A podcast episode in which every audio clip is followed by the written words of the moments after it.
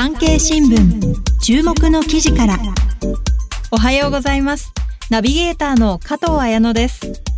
今年2024年は4年に一度訪れるブルー年。ということはオリンピックイヤーでもありますね。私はスポーツ観戦をして応援するのが好きなので今からとても楽しみです。中でも新たに追加されたブレイキンに注目したいと思っています。DJ が選んだ曲に合わせて技を繰り出す即興性が魅力の一つなんだそうです。さて本日の産経新聞注目の記事からは Web 産経ニュースから気になる記事をコンパクトにお届けします。大型自動車のタイヤ脱落事故が増加。業界で囁かれるその原因は？自動車のタイヤが脱落する事故が大型車を中心に相次いでいる。普通車での脱落はタイヤ交換時の作業不備や確認不足などが原因とみられる一方で、大型車では13年前のホイール規格変更がきっかけになったとする指摘もある。このニュースのポイントは3つ。ポイントその1。タイヤの脱落事故は雪が降る毎年11月から3月にかけて発生します。タイヤを交換する際にナットの締め付けが不十分だったり再確認が不十分だったりすると事故になる危険性が増すといいます。ポイントその2平成24年度以降大型車のタイヤ脱落事故が増加。業界関係者からは大型車を対象としたホイール規格の変更が影響しているとの指摘も。ポイントその3政府はこの冬業界団体に対して緊急一斉点検を再要請しました。こちら詳しく解説します。雪の季節に増えるタイヤ交換。締め付けが不十分だとタイヤが脱落する事故に。自動車のタイヤが外れるタイヤ脱落事故が相次いでいます。札幌市では昨年走行中の軽自動車から前輪のタイヤが外れました。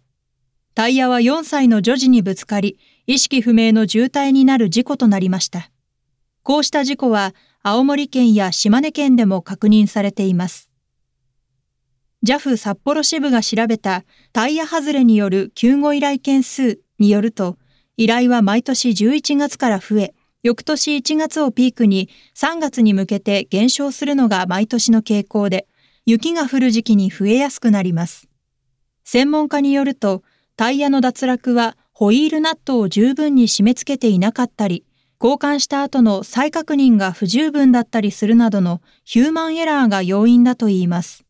また、カー用品店などでのタイヤ交換依頼も人手不足で予約が取れにくくなっていることから、自動車の所有者自身で作業をする割合も増えているとみられます。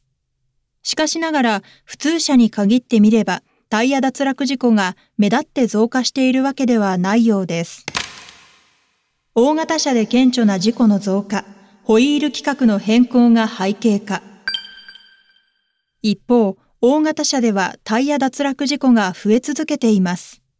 国土交通省がまとめた令和4年度大型車の車輪脱落事故発生状況によると、平成23年度は11件でしたが、令和4年度には140件まで急増しています。事故全体の半数でタイヤ交換をドライバー自身が行っていることから、ドライバーの作業不備の可能性もあります。しかし業界関係者からは、車両総重量12トン以上の大型車を対象としたホイール規格の変更が影響しているとの指摘も上がっています。平成22年度から始まった規格の変更は、従来の JIS 方式から ISO 国際標準化機構の規格に変えるというものです。JIS 方式では、車両右側のナットは右締め、車両左側のナットは左締めと定め、ナットの緩み防止を図っています。一方、ISO 方式はすべて右締め。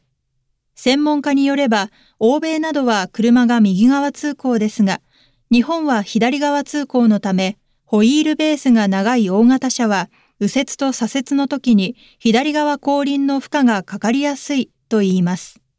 国土交通省の調査データでも脱落したタイヤの94%が左側後輪でした。しかも事故が増加傾向になったのは規格変更から2年後の平成24年度でした。関係者の間では原因は周知の事実。ある業界関係者は産経新聞の取材に対して、証拠となるデータはないが、大型車のホイール規格変更が脱落事故の増加を招いているであろうことは、関係者の中では周知の事実と打ち明けていました。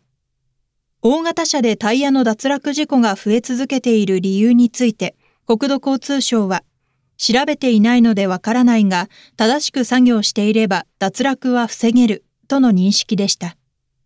国土交通省ではタイヤを交換する時期には毎年適正な作業を呼びかけていますが、事故が目立つ今シーズンは業界団体などに異例の緊急一斉点検を再要請しました。事故防止策を改めて考える必要はないのか。そんな声が業界からも聞こえてきています。国土交通省によれば、令和4年度に発生した140件のタイヤ脱落事故のうち、138件が大型トラックで起きていました。人身事故は1件、地域別では東北54件、北海道17件、関東17件。発生時期で見ると、タイヤを交換してから1ヶ月以内が全体の53%でした。以上、産経新聞注目の記事からご紹介しました。関連記事は Web 産経ニュースでお読みいただけます。概要欄のリンクからどうぞ。ナビゲーターは私、加藤綾乃がお届けしました。それでは、良い一日をお過ごしください。